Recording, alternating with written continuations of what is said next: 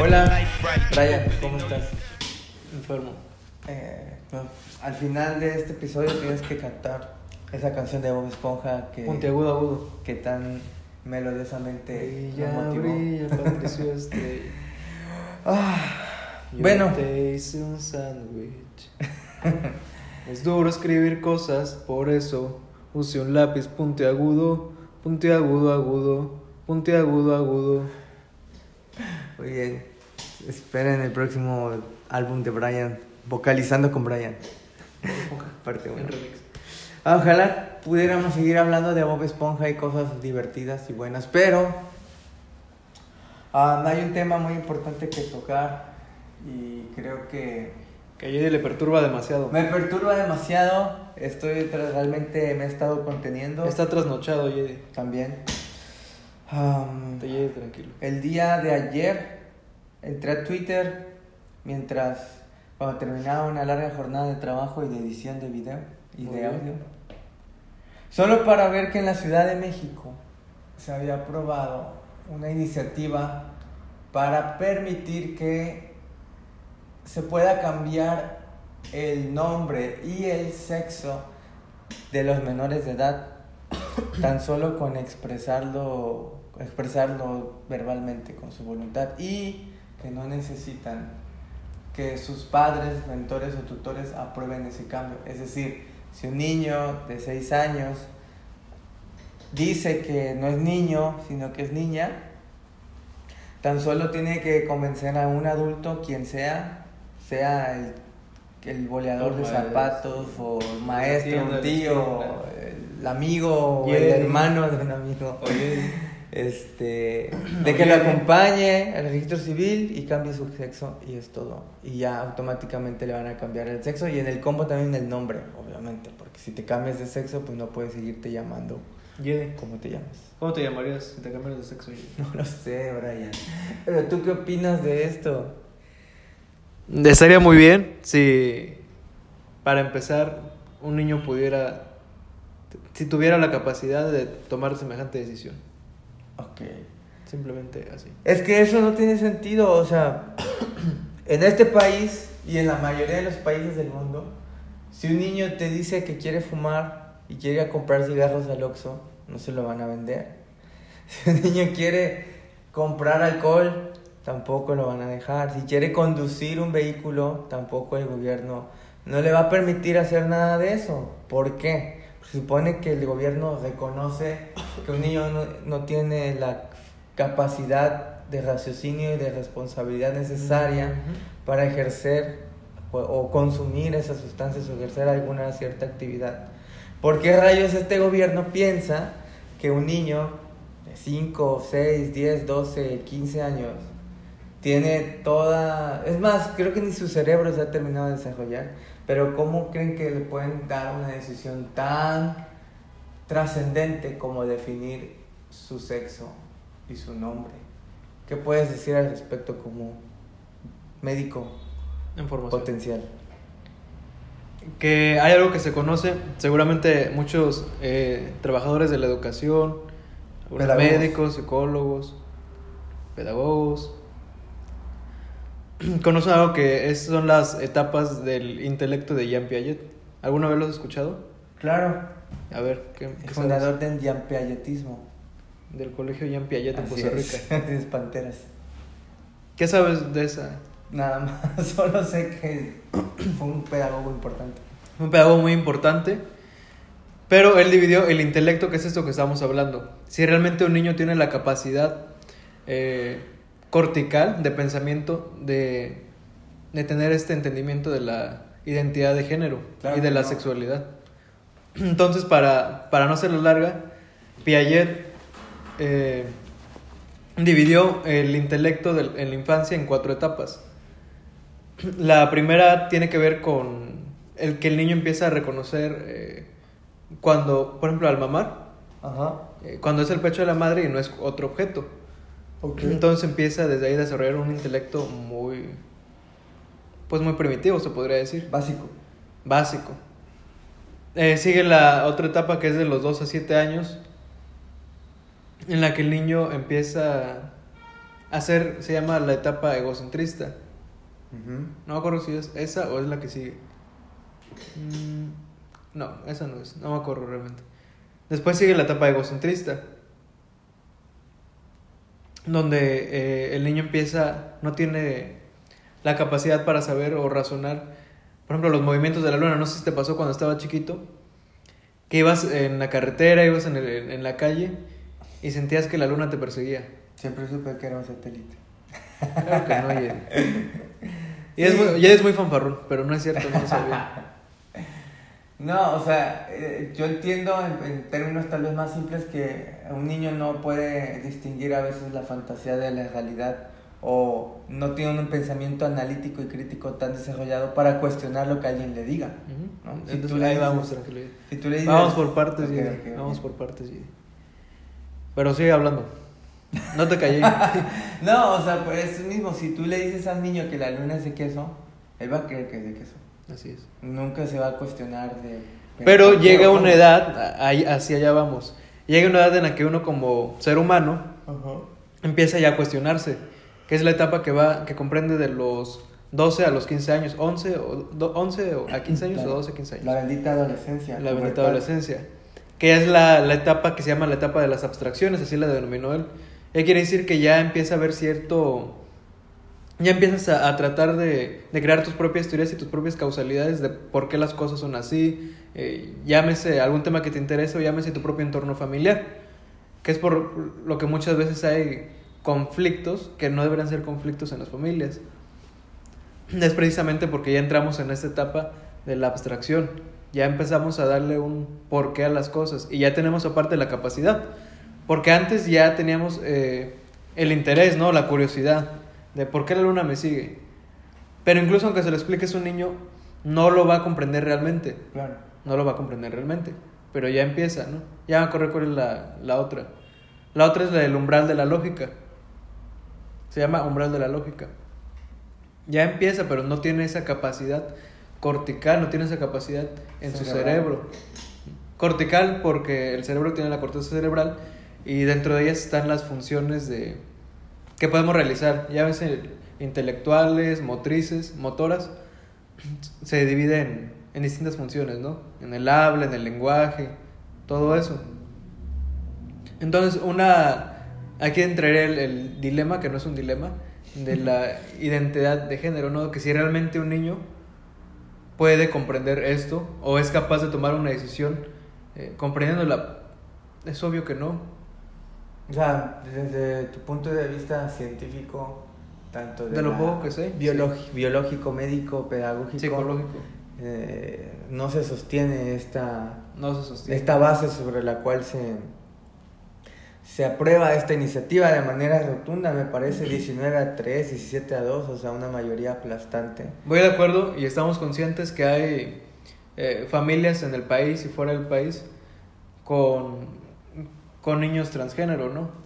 Y voy de acuerdo que sí es eh, muchas veces la desinformación o la, la discriminación en las escuelas, en los hospitales, en la calle.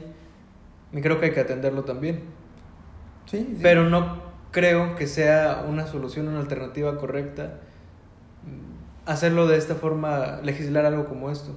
No creo que sea lo correcto.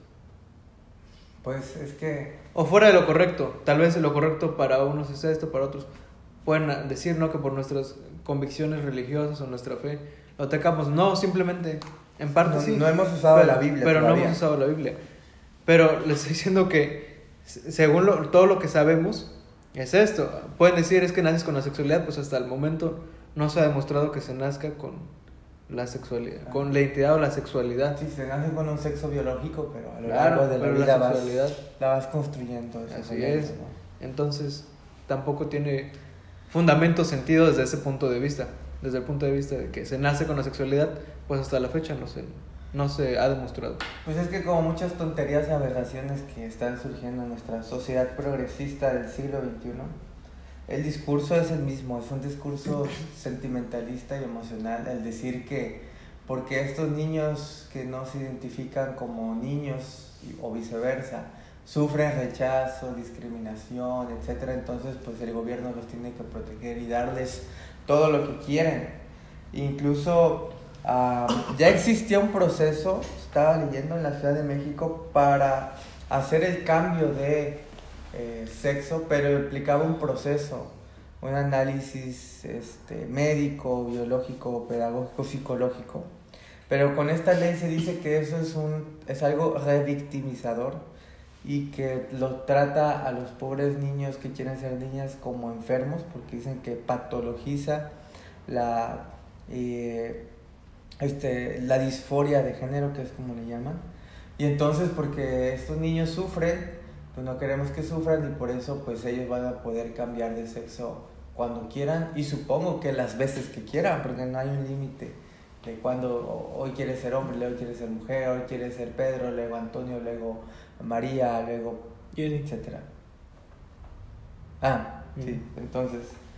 um, ahora, esto para mí inicia el camino hacia el tema de que en otros países no solamente pueden legalmente cambiar su identidad, eh, hombre o mujer, sino que intentan, porque nunca lo van a lograr, cambiar la biológica, es decir, se someten a tratamientos hormonales.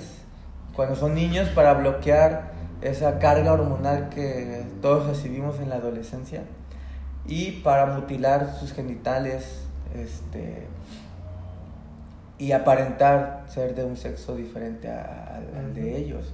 Y en países avanzados como Europa, como Canadá, eso está financiado por el mismo gobierno, por los programas de salud pública. Y para mí este es el primer paso, ¿no? Primero, ok, eh, tú lo haces en el papel, pero después tienes que hacer cosas para darle un sustento a eso que está escrito en ese papel, si no ese papel no sirve para nada. Así es. Yo sé que no hemos llegado ahí, pero como médico, ¿qué consecuencias para un niño que todavía no llega a la pubertad puede tener el someterse a este tipo de tratamientos tan, podemos decir, agresivos o in- intrusivos? Eh, más allá de lo psicológico, lo emocional, ¿qué, qué pasa con su cuerpo? ¿Qué va a pasar con su cuerpo? Pues en primer lugar dices tú que no les no les dan un seguimiento médico y, y un todos sabemos que un tratamiento para cambios de género o de sexo tiene que llevar un tratamiento hormonal. Si no se lo dan desde ahí, ¿qué es lo que va a pasar? Va a haber un desequilibrio hormonal muy fuerte. Desde el área psicológica, ya, ya te decía, empieza desde la infancia, no sé, a los 5 años, por ejemplo. Cuando, cuando, empieza, cuando ese niño empiece a tratar de razonar o de pensar por qué tomó esa decisión, va a tener mucha confusión. Y si no tiene los psicólogos, si no tiene médicos a su, a su disposición, no sé qué pueda pasar con ese niño. Otro dato muy importante es que la tasa de suicidio en niños transgénero es muy alta. ¿Por qué? Ahora eh, leí o escuché que solo el 1% de los niños transgénero o transexuales eh, llega a la vejez, solo el 1%. La mayoría muere.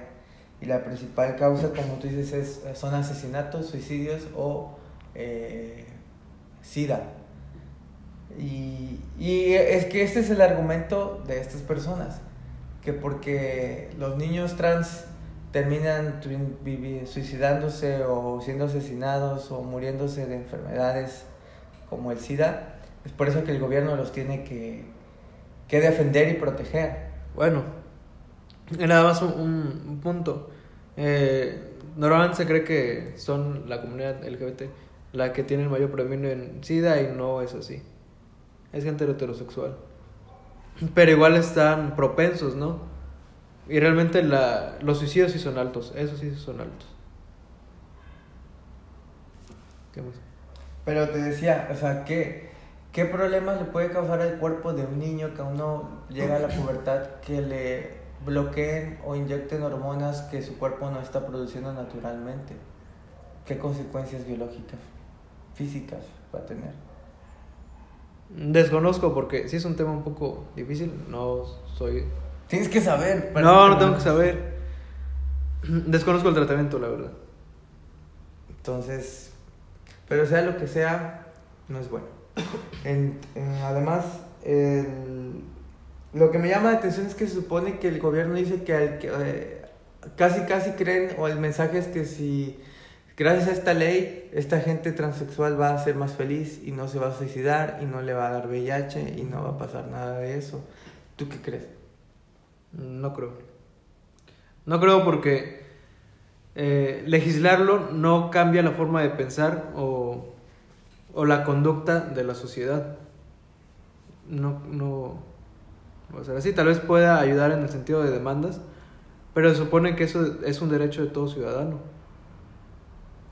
Así es, o sea, O sea, no veo por qué hacer una legislación que ya estaba implícita en la Constitución. Y por los derechos humanos aparte. sí, porque es, es- es lo que dicen, es que ellos, esos niños, el niño que quiere ser niña, entonces no se le está reconociendo sus derechos humanos, por lo tanto, eso hace que ese niño se estrese, se confunda y termine suicidándose, pero, insisto, yo no creo que una ley vaya a cambiar eso que es algo muy íntimo y personal en la mente y el corazón de esa persona. Y yo he escuchado, leído, visto casos de padres y niños, ¿no? Que obviamente están a favor y celebran esto. Y el mensaje pues es eh, de victi- victimizante, ¿no? De que, que los niños sufren, que las familias sufren, que la discriminación y esto. Y te digo que no llegan a viejos, que mueren de una enfermedad o, de, o se suicidan.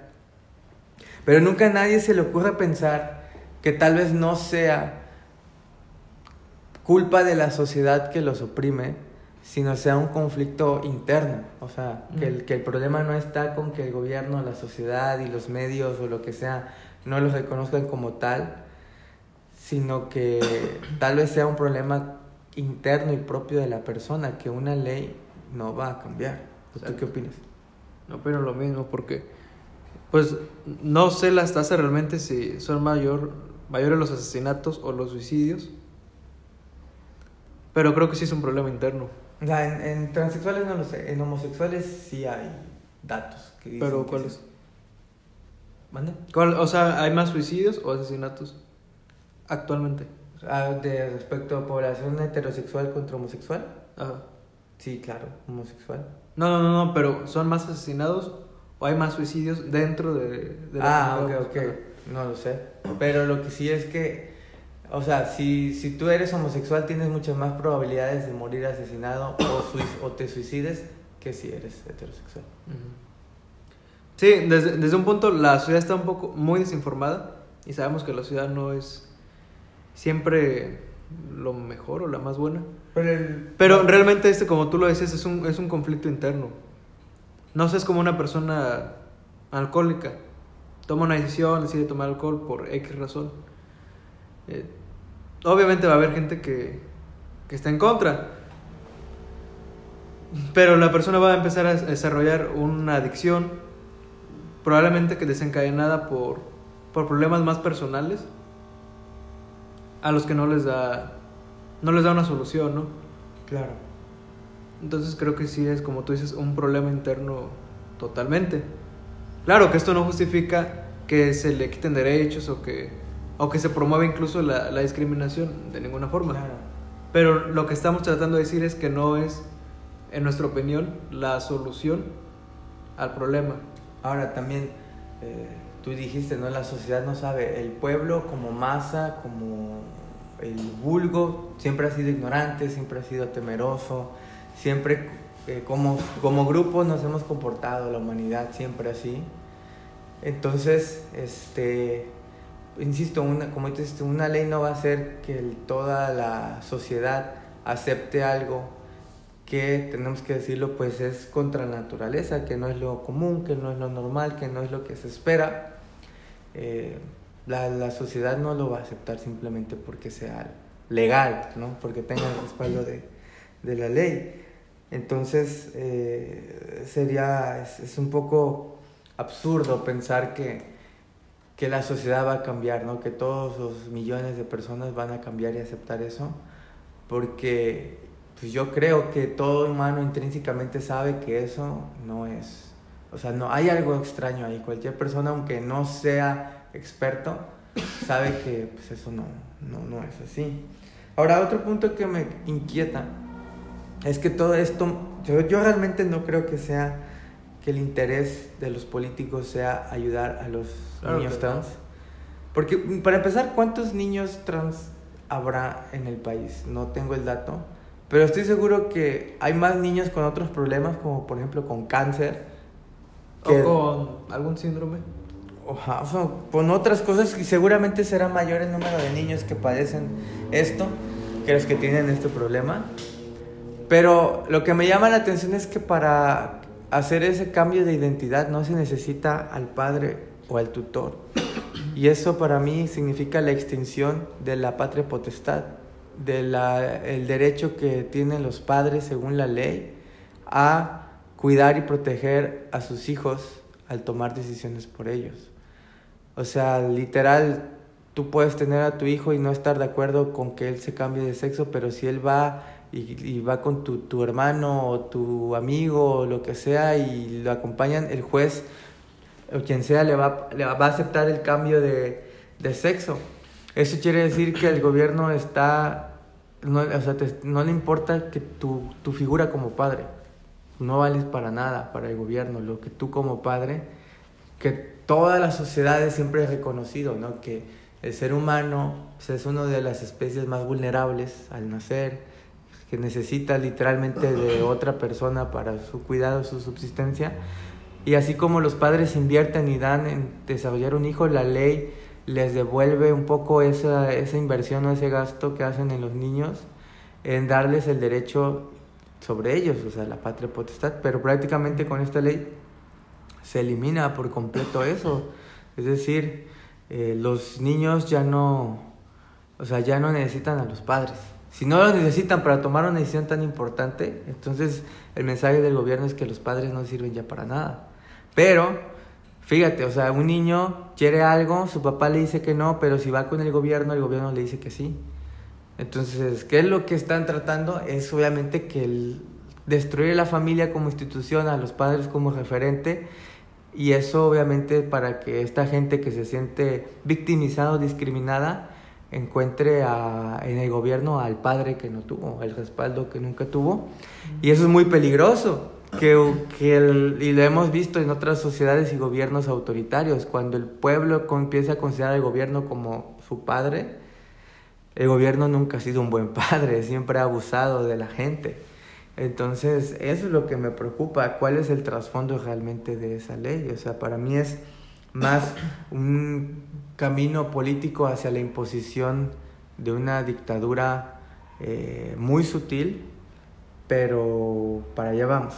¿Tú qué opinas? ¿Tiene sentido para ti o soy un dramático apocalíptico? Tiene sentido. Jedi, y yo somos una doleada porque normalmente yo me enfoco mucho en el área psicológica, el área eh, física, médica. Y tal vez, no sé, el área emocional. Y Jedi siempre es muy tendido al, al lado político. ¿Se le da? Voten por mí. Voten por Jedi. La verdad es que Jedi quiere ser político y por eso. todo esto es una redada. No, algo que mencionado muy, muy importante. De que le dan a. O sea, quitan la autoridad de los padres y el consejo de los padres.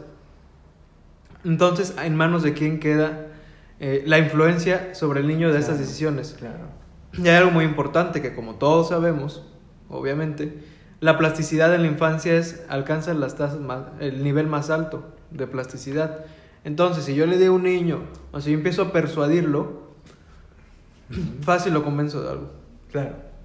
Sí, porque- Y claro, sabemos que hay gente muy malintencionada. Y Eddie se va a- al lado del gobierno, pero gente malintencionada y enferma hay en todos lados. Puede ser tu vecino, Bueno, puede ser en la escuela, pueden ser los maestros.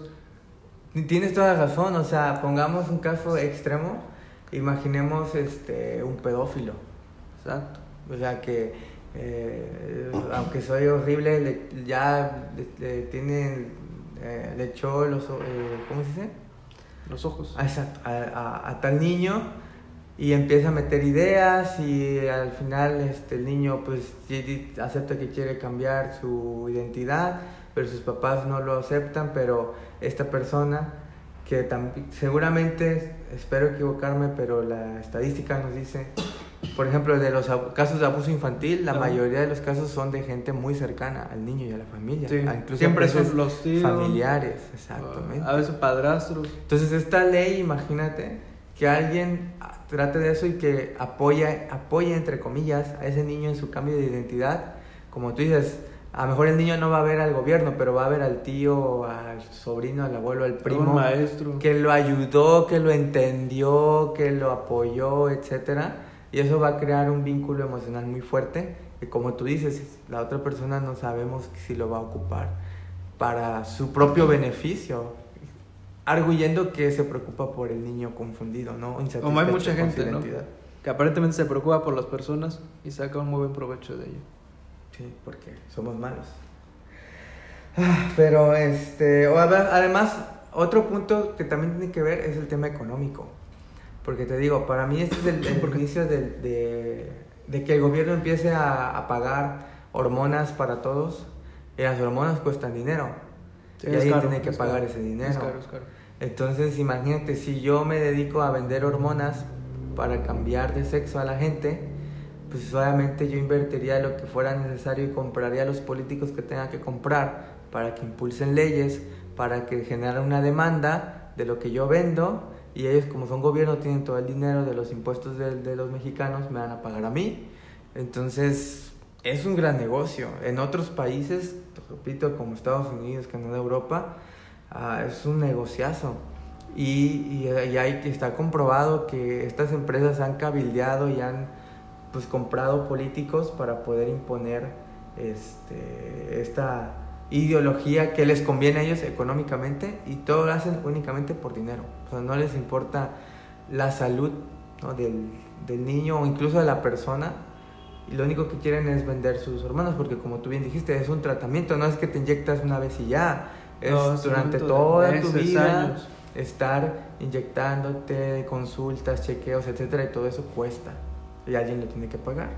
Y entonces, repito, si tú vendes eso, pues vas a hacer lo que seas y obviamente si amas el dinero para que tengas demanda asegurada de por vida. O sea, imagínate, cada niño que quiera cambiarse de sexo, pues cuánto no te representa el dinero, por cuánto tiempo.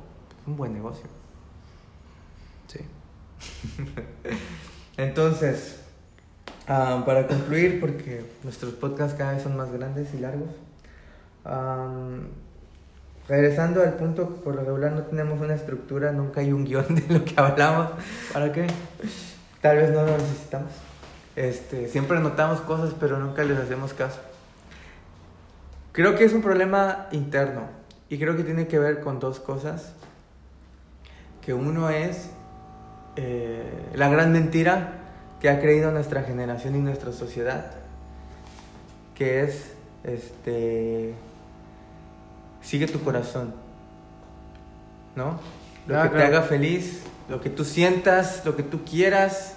Nada ni nadie en este mundo te lo puede ni debe impedir y los que te lo impidan y digan que estás mal son malvados y tienen que ser castigados. Ya suena muy bonito aparentemente, pero la Biblia, no solo la Biblia, muchos lo han dicho, pero la Biblia eh, tiene un- una frase que dice, engañoso es el corazón más que todas las cosas, ¿quién lo conocerá? Todos hemos experimentado, tal vez no en, en casos extremos, pero hemos experimentado eh, esto. En cierta etapa nos gustaba, no sé, ta- vestirnos de tal forma y ahora ya no nos gusta y nos vestimos y nos avergonzamos Claro. de cómo nos vestimos Sí. o de lo que nos gustaba o la música que escuchábamos. Brian era emo. Yo era emo, era dark. o. Ya, hay otros que no, como puntiagudo agudo, se quedan contigo. No me avergüenzo a mis 21 años de decir que me gustan las canciones de Bob Esponja. No, pero tienes razón en el que a veces nosotros, ni siquiera nosotros nos conocemos a nosotros mismos y que lo que en un momento nos puede parecer genial, fabuloso, divertido, seguro, adecuado y correcto, conforme pasa el tiempo y nos volvemos más sabios y cometemos más errores y experimentamos las consecuencias de esos errores, nos damos cuenta que pues estábamos tontos, ¿no? Entonces, pero eh, el- el- la gran mentira que crea, que hace que se hagan estas cosas, yo creo que es eso, ¿no? El sigue tu corazón, si tú eres feliz, está bien. No importa que esté mal, pero si eres feliz, adelante. Es un recurso fácil, ¿no? Para decir, tal vez no me preocupa y no quiero mm, tomarme el tiempo y te digo lo que quieres escuchar. Exacto, porque igual la misma Biblia dice que Dios al que ama corrige. No es que simplemente lo deja hacer lo que quiera. Y esta sociedad ha entendido mal el concepto de amor. El concepto de amor es, ah, pues te amo, te apoyo y lo que te haga feliz yo, lo, yo te voy a dejar hacerlo. Pero es una tontería. Si a mí me hace feliz emborracharme pues, y nadie me dice nada, pues aparentemente decir que los que me apoyan y se emborrachan conmigo son mis amigos. Pero tal vez quien realmente me ama va a ser aquel que me va a regañar y me va a cachetear y a hacer lo que tenga que hacer para evitar que yo siga con ese comportamiento nocivo para mí, aunque a mí me haga feliz, por poner un ejemplo, o sea, no tiene sentido. Y como dijimos, eh, los niños trans hay, ha habido varios casos de suicidios. Pero ¿por qué? ¿Por qué ese suicidio? Entonces, no sé, tal vez muchos dicen, haz lo que quieras eh, y apoyan esto, pero son gente totalmente ajena al niño, ni siquiera los conocen, y es fácil para ellos, o sea, no sé que lo tuvieran en su casa. Claro. ¿Qué harían si fueran sus hijos? Pero lo peor es que hasta los mismos padres lo aceptan. Dicen, no, es que antes estaba muy triste y así, pero cuando ya lo vestimos de niña y así, entonces está súper contento. Insisto, la, el- o sea, la labor de los padres no es, o sea, sí, que el niño sea feliz, pero no a costa de todo. Tengo, tengo una... Hay una frase que precisamente de... de- no, no, no sé si es de Jean Piaget o es de un médico que se llama Ramón de la Fuente, que tiene un libro que se llama Psicología Médica por el Fondo de Cultura Económica de aquí de México. Y en él dice que el, el fin de los padres, y esto es muy, me parece muy inteligente, es transformar un organismo vivo en un ser humano. Y es cierto. Ok. Dotar de humanidad al individuo. Porque realmente, como ya dijimos, el niño tiene una plasticidad, es muy maleable. Y sabemos que los principales, las principales influencias vienen de, de su entorno familiar, de su Claro. papá y de su mamá. Claro. Entonces eso es una gran responsabilidad que tienen los padres. y que ni los mismos padres lo han entendido. Y el último punto que tengo yo es, ah, la Biblia habla de dos grandes mandamientos, amar a Dios y amar al prójimo. Pero en el tema de amar al prójimo dice, ama a tu prójimo como a ti mismo. Y ahí está implícito un mandamiento que tal vez no es muy visible, pero que es de amarnos a nosotros mismos. Y el mensaje realmente detrás de todas estas ideologías es ódiate a ti mismo. Porque, porque un niño está insatisfecho con su, con su incipiente sexualidad o su sexo biológico. Eso solamente tenemos que llegar a la conclusión de que él no está contento con su identidad hasta ese momento o la que dicen o lo que dicen la que le ha sido impuesta pero que no ha sido impuesta nació con esa identidad y entonces cuando le dices está bien si tú quieres ser niña cámbiate el mensaje implícito es entonces eh, tú así como eres con tu cuerpo con tu biología no estás bien no eres suficiente no estás completo cámbiate. Es decir eh, estas, estas- estos niños se ven y hay un tremendo dolor y vacío emocional que dicen yo no me gusto así como soy, escuchaba los testimonios que decían, no, es que a mí no me gustaba eh, usar falda, ¿no? Es- Este, yo siempre quise usar pantalones, no sé qué, o yo siempre quise jugar con las muñecas, no jugar con muñecas, jugar con fútbol y así, cosas así. Que digo, también los roles de género, pues no, o sea, Sí, esto va más allá, va con... Sí, pero me refiero a- a- al punto de que eh, hablan como que pareciera que estamos diciendo es que la sociedad no me respeta y no me quiere y no me acepta, pero realmente es yo, yo no estoy conforme conmigo mismo, yo no me quiero a mí mismo así, por lo tanto necesito cambiar. E insisto, ese es un mensaje que- totalmente contrario al, al mensaje de Dios de así como tú eres, con tus defectos, con lo que sientes que te falta, que no tienes, etcétera, así dice Dios, yo te amo y así tú también debes amarte, porque si tú no puedes amarte a ti mismo, no puedes amar a los demás. Y yo siento que el mensaje implícito, repito ahí, es no te ames a ti mismo.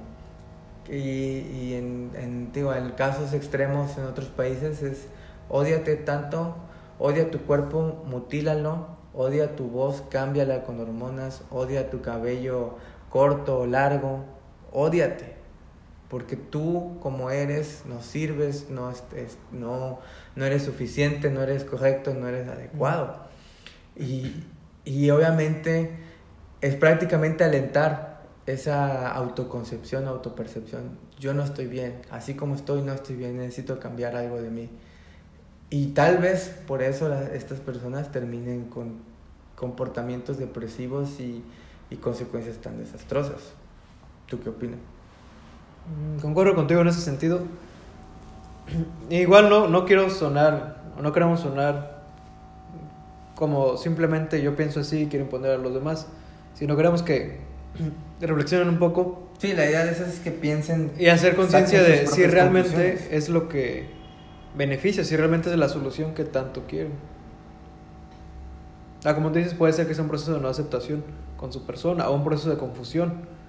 Claro, porque también nos, no, no, no sabemos qué y en qué momento se originó esa insatisfacción de los niños. Tal vez si nos metiéramos a analizar, encontraríamos causas lógicas sobre eso, ¿no? Sobre la dinámica de los padres, sobre cuestiones de abuso que pudo haber, haber, habido, existido en, en, en la temprana y corta edad de estos niños. Realmente debe haber una causa. ¿no? No se habla de y no es muy visible, pero estoy casi seguro que debe haber algo más allá. No creo que el niño despierte un día y simplemente quiera dejar de serlo. O digo, tal vez, es como tú dices, su capacidad le hace confundirse un poco, pero pues para eso deberían estar los padres, para ins- instruirlo, corregirlo, orientarlo y apoyarlo, y sobre todo en ayudarlo a que se ame a sí mismo como es. Sí. Sí. Genial conclusión.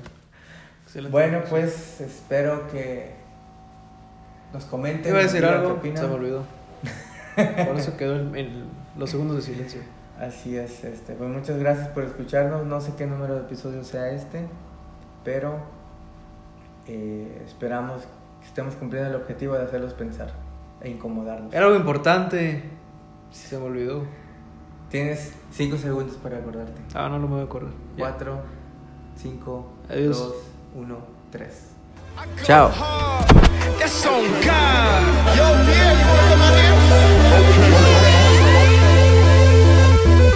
Thank you.